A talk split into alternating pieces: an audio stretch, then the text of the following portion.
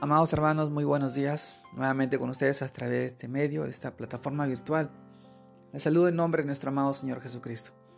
Y en esta oportunidad quisiera poder compartirles esta porción de la palabra.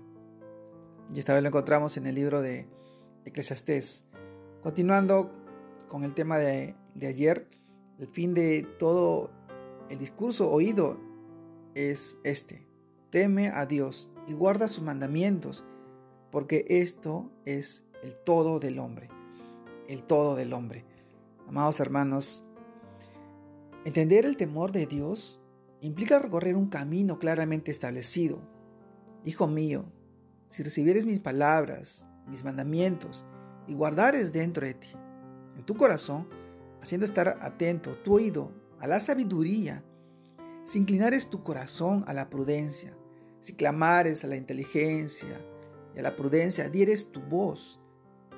Si como a la plata le buscares y la escudriñares como a tesoros, entonces entenderás el temor de Jehová.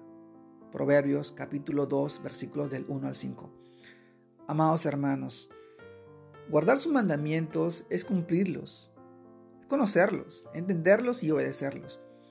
Y en ello se manifiesta nuestro verdadero amor a Dios y recíprocamente el amor de Dios para con nosotros, el que tiene mis mandamientos y los guarda, ese es el que me ama. Y el que me ama será amado por mi Padre, y yo le amaré y me manifestaré a él.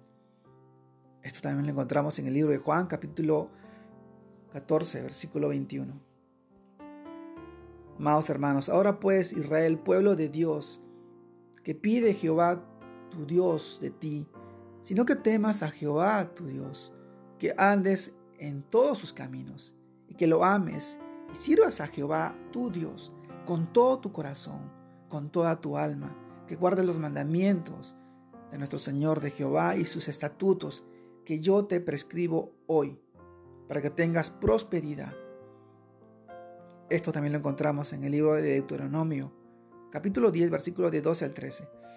Querido hermano, en Cristo Jesús, termina el Señor diciéndonos en este día, oh hombre, Él te ha declarado lo que es bueno y que pide Jehová de ti solamente, hacer justicia y amar misericordio, misericordiosamente y humillarte ante tu Dios. Miqueas capítulo 6 versículo 8. Esta es la palabra de nuestro Señor. El fin de todo discurso oído es temer a Dios. La sabiduría viene del temor de nuestro Señor.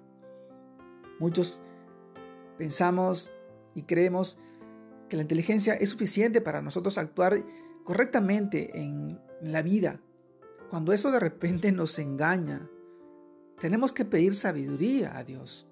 Sabiduría. Dentro de la sabiduría está la inteligencia, es parte Salomón, un hombre justo y recto y bueno ante los ojos de Dios, él pidió sabiduría antes de pedir riquezas. Y Dios no solamente lo bendijo con sabiduría, sino le dio mucho más. Nosotros tenemos que ser guiados a través de ese espíritu. Él nos llena de la inteligencia y la sabiduría para poder crecer y obrar en nuestras vidas poder bendecir a nuestros familiares, a nuestros hijos, ir creciendo en el Señor. Pidamos sabiduría. Y recuerden, eso es el todo del hombre. Dios oye nuestro clamor y nuestras oraciones y todo lo que le pidamos, Él lo hará. Él lo hará porque nos ama. Porque la fe de nuestro Dios y de nosotros está en que Él cumple las promesas en nuestras vidas. Él va a orar como así lo ha hecho con sus hijos, con su pueblo, con nosotros. Te mando un fuerte abrazo, Dios te guarde y te bendiga en este tiempo y en este día, este día de domingo familiar. Alabe tu familia, que puedas compartir con ellos y así crecer juntos en el Señor. Dios te guarde y te bendiga en este día. Saludos a todos.